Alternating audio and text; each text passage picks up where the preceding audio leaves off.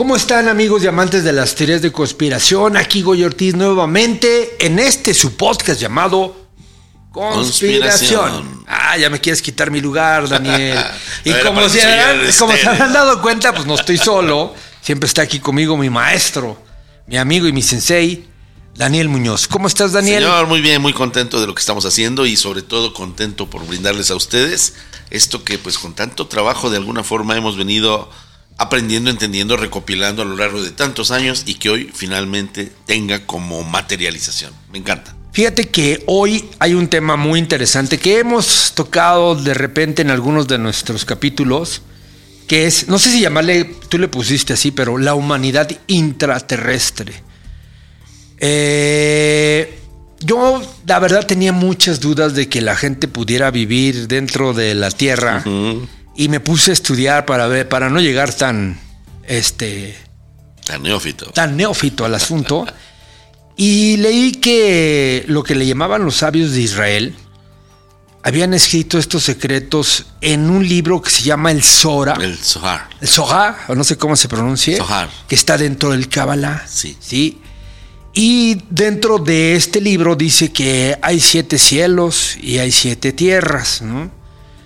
Pero hay un rabino que se llama Donai, o si- no sé si lo pronuncia muy bien, que le decían Donai el anciano, donde se- Donají. si Donají. Donají el anciano, Sí, sí. perdón si no pronuncio bien el hebreo, este, él, él comentaba que él vivió una experiencia, se lo había platicado a esos antiguos sabios de Israel, en donde por buscar experiencia se había embarcado, este, iba en el barco y de repente el barco por alguna razón se hunde. Él se hunde con el barco, pero protegido por parte de aire, ¿sí? De alguna manera como si fuera algo pre- premeditado, destinado. Se hunde y cae muy, muy, muy al fondo, muy, muy al fondo de la tierra. Y este rabino, el anciano, dice que presenció eh, cuando llegó unos seres muy bajitos, que cuando los vio estaban orando, pero cuando lo vieron a él, ¿sí? Eh, lo ahuyentaron, no querían estar con los humanos. Y entonces de alguna manera se escapa. Es un poco fantasioso también. Sí, ¿sí? interesante, porque Sí. coincide con algo que te voy a contar. O sea, es un poco fantasioso también, pero también depende. También en, el- en la Biblia hablan de muchas cosas muy fantasiosas que al final tú las tienes que traducir si son extraterrestres, divinas, que tú tomes tu propio criterio. y luego técnicamente detectaron que a 670 metros de bajo la tierra ajá. encontraron como ríos de agua y al encontrar esos ríos de agua encontraron este, más de 100 colonias subterráneas en diferentes partes del mundo. Entonces, los seres o la humanidad intra- in- intraterrestre se cree que es una humanidad antes de la humanidad. ¿Quién son los intraterrestres, Daniel? De hecho, son varias civilizaciones. Le quise poner la humanidad intraterrestre por darle un nombre genérico. Pero que viven debajo de la Tierra. Sí, es el viven- punto. Y del agua. Y del agua también. Y del agua. Fíjate que este tema del rabino sí a mí me recuerda mucho. Ahí te va. Y lo acabo de ver. Acabo de. Un gran amigo mío que es Jorge Martín Miranda de de Puerto Rico. Algo así, por, por poner un ejemplo para que ustedes lo puedan entender y comparar. Algo así como lo que hace Jaime Maussan aquí en México, que él sí que se quedó con los ovnis, que empezamos juntos, pero él se quedó en el mismo tema estrictamente. Y ustedes saben, me diversifiqué. Bueno, Jorge Martín Miranda es como el Jaime Maussan de allá. Y Jorge acaba de publicar, de republicar, en realidad es una investigación, si no recuerdo mal, la hizo alrededor de hace unos nueve años. Yo estuve varias veces en Puerto Rico y él me llevaba. Y había un par de zonas que eran para él, de hecho tres, que eran como fundamentales. Una era Vieques, la otra le llamaban el Yunque y la otra le llamaban el Aerostato. Ahí donde estaba el Aerostato, era como un globo cautivo y alrededor del aerostato llegaban ovnis, los podías ver, están grabados y hay una base militar ahí. En Vieques es una zona en la cual hay mucho avistamiento de seres que son tipo el famoso gris. Pero en el yunque se dan una serie de cosas muy interesantes. Es una formación rocosa, tiene mucha resemblanza con un yunque gigantesco. y se habla de una base intraterrestre, pero también de una base acuática. Acuérdate que es una isla. Puerto Rico, de hecho, es la mitad de una isla. Y qué interesante. De hecho, de ahí viene la teoría de los OSNIs, ¿no? De hecho, de ahí vienen los OSNIs. Jorge, en una entrevista que hizo con una dama, que es como guardia forestal, algo así por el estilo, empieza a contar ella cómo salían efectivamente dentro de las cuevas y todo estos seres, y ella los describe exactamente como otras descripciones de otros habitantes del de Yunque, y que hablan de estos seres, pero que salían del agua. Esto mismo yo lo escuché a Eugenio Siragusa en él estaba allá en Italia y hablaba en un momento aproximadamente por ahí de los años 82, 81, que los pescadores italianos empezaron a tener como mucho miedo y ya no salían a pescar en el mar Adriático, que es el que divide Yugoslavia, lo que era la Yugoslavia anterior, de Italia. Y decían como él era muy famoso, como el embajador de los extraterrestres, decían que querían que el señor Eugenio les dijera. Y efectivamente Eugenio recibió un mensaje, que eran las civilizaciones que estaban allí subacuáticas en el mar Mediterráneo, este Adriático, perdón, que estaban sellando una falla que se había abierto y que podía eventualmente partir a Italia en dos.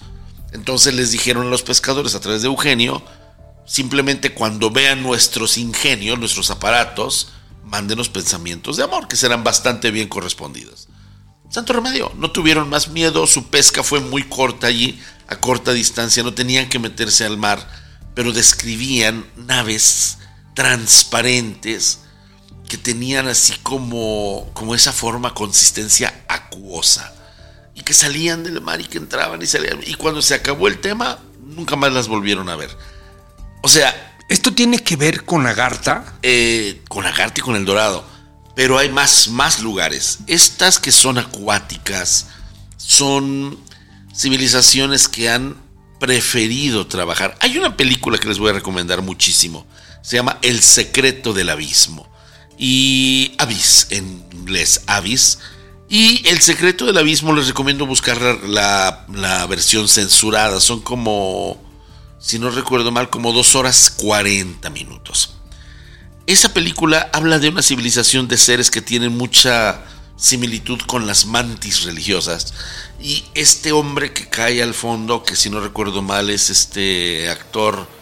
Eh, ya me voy a acordar. A ver, ¿no es una película donde se supone que reúnen unos científicos y los llevan a una base muy debajo del mar? Sí, correcto y que eh, obviamente se creo que estaba Dustin Hoffman ahí entre ellos ah. Y que de repente empiezan a sentir señales y lo que ven son como seres luminosos sí de hecho pero es que él tiene que bajar porque hay una bomba nuclear que estaba bajando y tenían que desactivarla y él tiene que bajar y bueno no voy a ser stalker vean la película pero es muy interesante el encuentro que tiene con esos seres. Y el mensaje que le dan es la parte que censuraron. Y eso sí lo puedo decir. Habla de las bombas atómicas, habla de la locura que estamos viviendo. Eso sí lo puedo decir. Pero casi todo, desde que yo he aprendido contigo lo de los ovnis, y de hecho últimamente he visto documentales, casi todo se relaciona en eh, cuidar eh, la energía atómica en el mundo. Sí, es que es la energía de la destrucción, de la muerte. Claro. Esta puede destrozar, como ya pasó con un planeta, que son las asteroides hoy.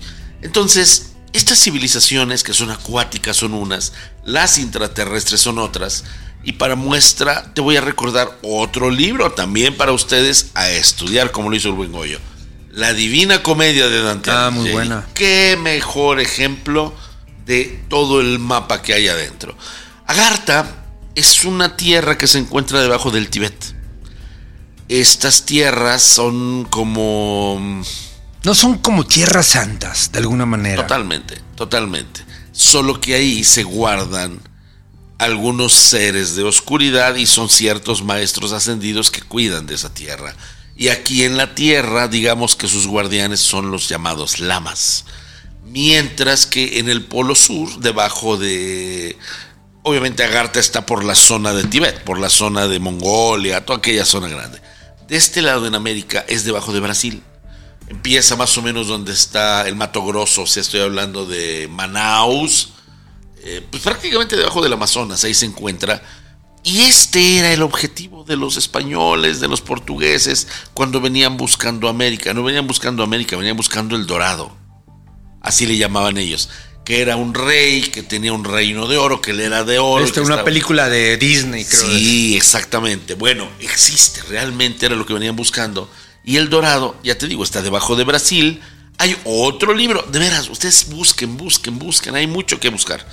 Un libro de Isabel Allende que se llama La ciudad de las bestias. Léanselo, es un relato maravilloso de lo que hay ahí en el Dorado. Oye, y hablando de las bestias, o sea, eh, de este libro que dices de Isabel Allende. Ajá las personas que viven.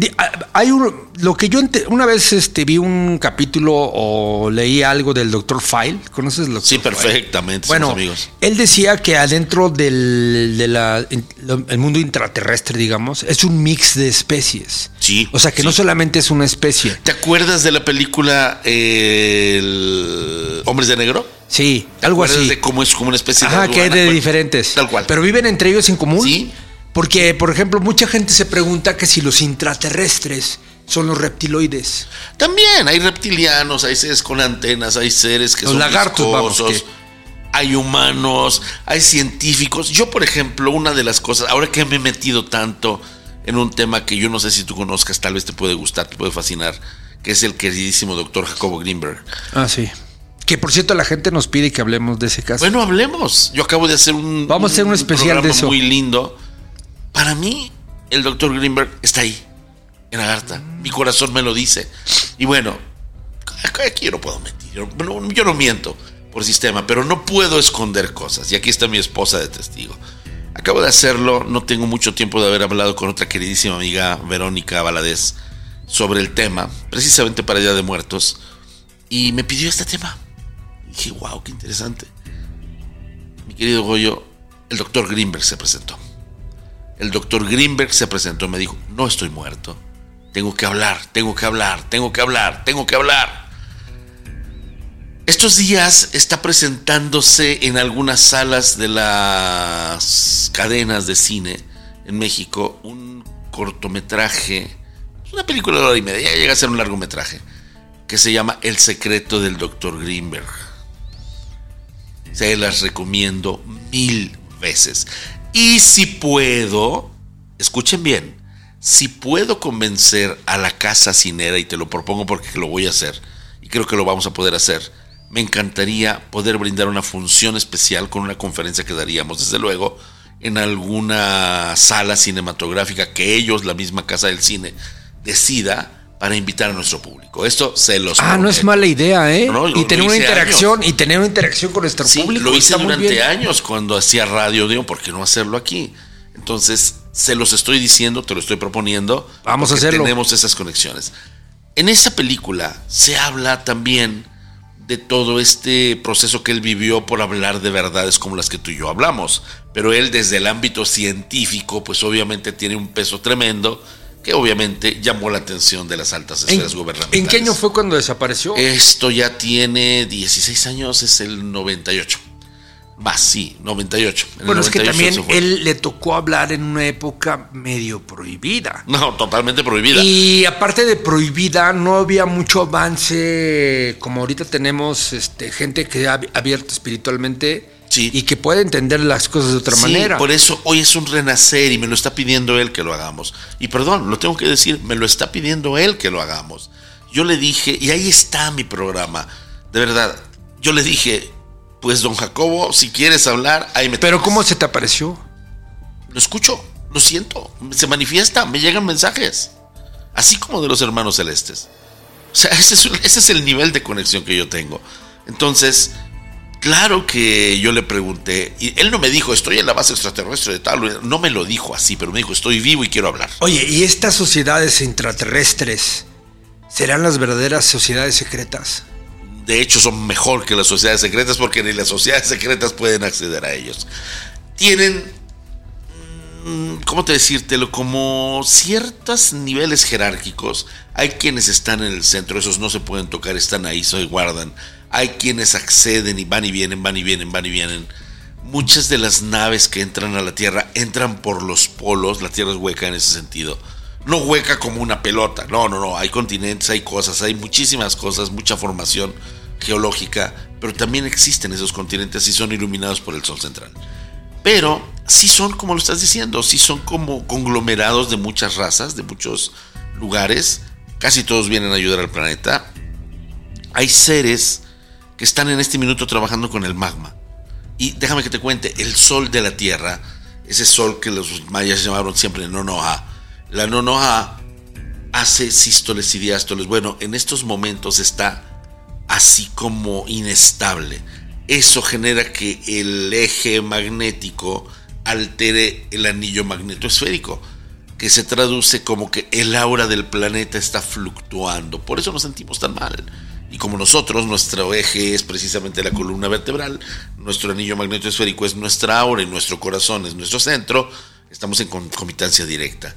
Estos seres que viven allí son los que están tratando de regular todo para que a través de regular la Tierra, también nosotros nos regulemos. Por eso nos dicen, si tan solo ustedes participaran tratando de ser ecuánimes, ayudarían no solamente a su planeta, sino a ustedes mismos. Y tiene todo el sentido. Podemos parar temblores. Hoy veo a mi querido Jaime Maussan que dice, ya se descubrió el método para predecir temblores 10 días. Hermano mío, yo te hablé de él, del doctor Eduardo Fuentes de Lara, que ya son 15 años que los predice. 15 años.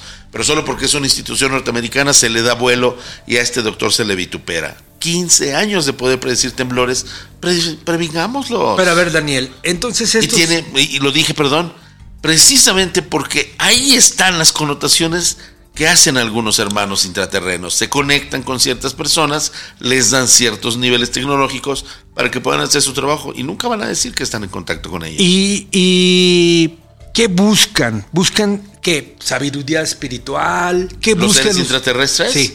No, al contrario, buscan que nosotros alcancemos esos niveles de sabiduría. Son avatares, son ángeles, son seres divinos que están ahí. También hay seres, obviamente, físicos, pero. ¿Divinos? Sin duda alguna. O sea, espiritual sí, tiene totalmente. que ver. Incluso que son inmateriales. Ah, ok.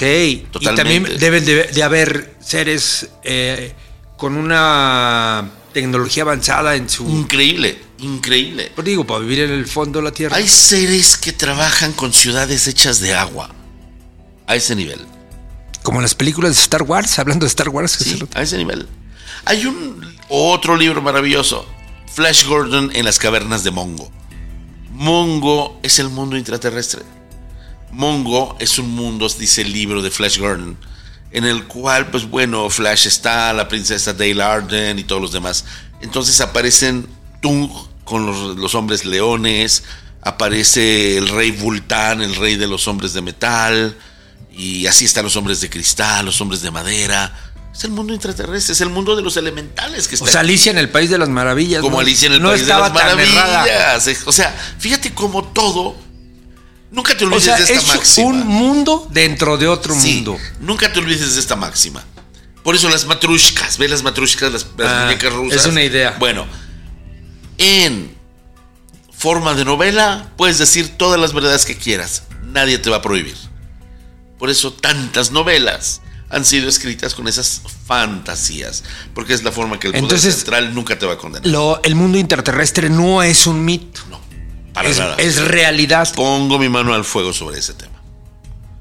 Y entonces, ¿por qué tú, eh, hay mucha gente que dice que lo- las personas o los seres intraterrestres ignoran a la humanidad, que no se quieren mezclar con la humanidad? No, eso no es Que nos ven como unas bestias. Eso no es ignorar, eso es respetar nuestro libre albedrío. Si nosotros no No se meten. De hecho, el, perdón que te interrumpa. El rabino este que, que me- con el que estudié, que platicaba sobre todo esto del mundo, Sí. la gente que le preguntaba decía, pero es que no- es difícil comprenderlo. Pues lo dice la Kabbalah y, ex- y es verdad.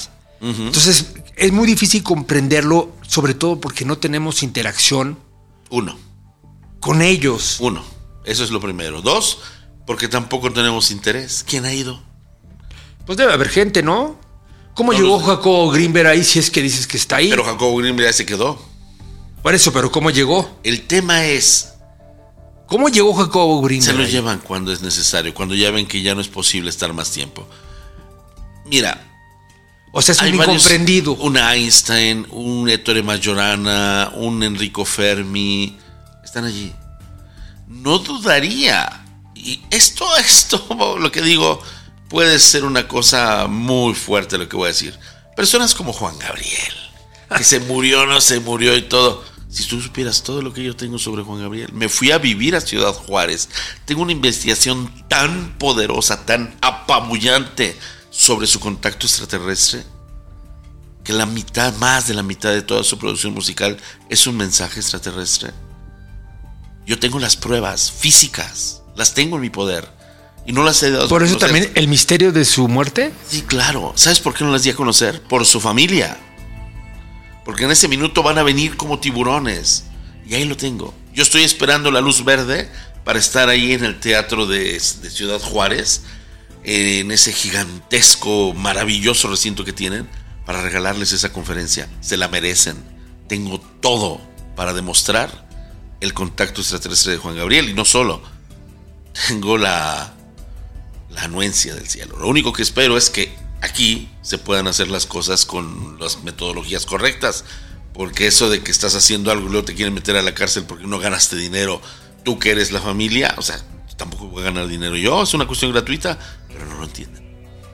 Pues Y él está, en mi opinión, muy ligado con esas cuestiones. Por decir un nombre, pueden ser, ¿te gusta Michael Jackson? Quien te guste. De hecho, sí, sí, sí, ya van varias eh, personas que nos ven en este podcast que nos han que me han dicho a mí. Digo, si, si te hubieran dicho ya lo hubiéramos hecho, ¿verdad? Pero en la siguiente se los prometo. Jacobo Greenberg, que Sí. platiquemos de él, el por qué y muchas cosas y Hagamos un programa especial. vamos a hacer un programa. Y si no en vivo, ¿Lo podemos hacer podemos hacerlo en vivo Sí, y me claro. dejas prepararme un poquito más porque sí sé que tiene algo. Yo tengo 49 de los 56 libros. Si te sirve de algo, ahí están. No, pues ya contigo tenemos, mejor, ¿no? Es mejor. Pues bueno, se nos acabó el tiempo otra vez, Daniel. Siempre se nos acaba. Y este tema del, del, eh, intraterrestre, y lo leo mucho porque se me va el nombre, eh, sí es un tema que ha fascinado a muchas siempre, personas, Siempre. que rompe con muchas normas como cómo es posible que viva gente debajo de la Tierra, ¿no? Se, se nota fantasioso, tan fantasioso como los ovnis. O como el sol frío, que hay seres adentro del sol. ¿Cómo si se van a quemar? Qué corta memoria, qué corta mente tenemos para poder dar. Bueno, ¿cuándo conocimos a los celacantos? Un animal que puede vivir en la oscuridad pelágica y que tiene su propia luz. No los entendíamos, no, eso no es posible. Y o los no peces que viaja, ve- viven en la profundidad que también emanan su propia Esos luz. son los celacantos, precisamente. Ah, ok, ok. Esos son los celacantos. No los conocíamos, no eran posibles, eso científicamente no se puede. ¿Y existen o no existen? Existen. Entonces, Y rompen toda teoría de física y todo por la presión del agua. tú no y todo. sabes cuánto se ríen los hermanos celestes de nuestra física. Sí, ¿verdad? Estamos en Mucho, pañales. Mucho, mucho. Pero dicen, son los escalones que tienen que subir. También Pues- nosotros los pasamos. Pues bueno, pues este, muy interesante esta plática, Daniel. Se aprende mucho. Hay veces que necesitamos ver para creer, pero, Sí, sí, lo entiendo. pero hay muchas cosas que nos llevan a que sí puede ser. Poco a poco, poco a poco. Vas a ver que va a ser más rápido que tarde cuando tengamos las posibilidades. Yo no digo las pruebas en la mano, yo las tengo. La venia, el permiso de mostrar tan abiertamente todo, como lo que te dije de Stan Romané con tantas personas. ¿Tú crees que este podcast nos escuchan los seres de intraterrestres? Están fascinados con que lo estemos haciendo. Sí. Fascinados. Pues saludos a todos y de verdad de respeto, a lo mejor voy a parecer un loquito, pero ya con esto me quiero despedir. Vamos, mira. Pero saludos a todos aquellos eh, seres que están fuera de mi mente, por lo menos física, que no los conozco. Seres extraterrestres o intraterrestres, mis respetos. Sé que están por ahí, que existen y que nos escuchan. ¿Algo más que agregar, Daniel? que tengamos la capacidad de desaprender y romper nuestros paradigmas para que la verdad, como es de grande, se nos manifieste, porque está fuera de nuestros paradigmas. Pues ya lo escucharon. Otro tema más, muy interesante. Escríbanos, Sí, por pregúntenos. Ya saben, estamos aquí, no se los tenemos que decir. Ustedes son muy inteligentes, pero nosotros aprendemos de ustedes. Sí, siempre. Muchas, muchas gracias por escucharnos. Muchas, muchas gracias. Y esto fue Conspiración. Nos vemos la próxima.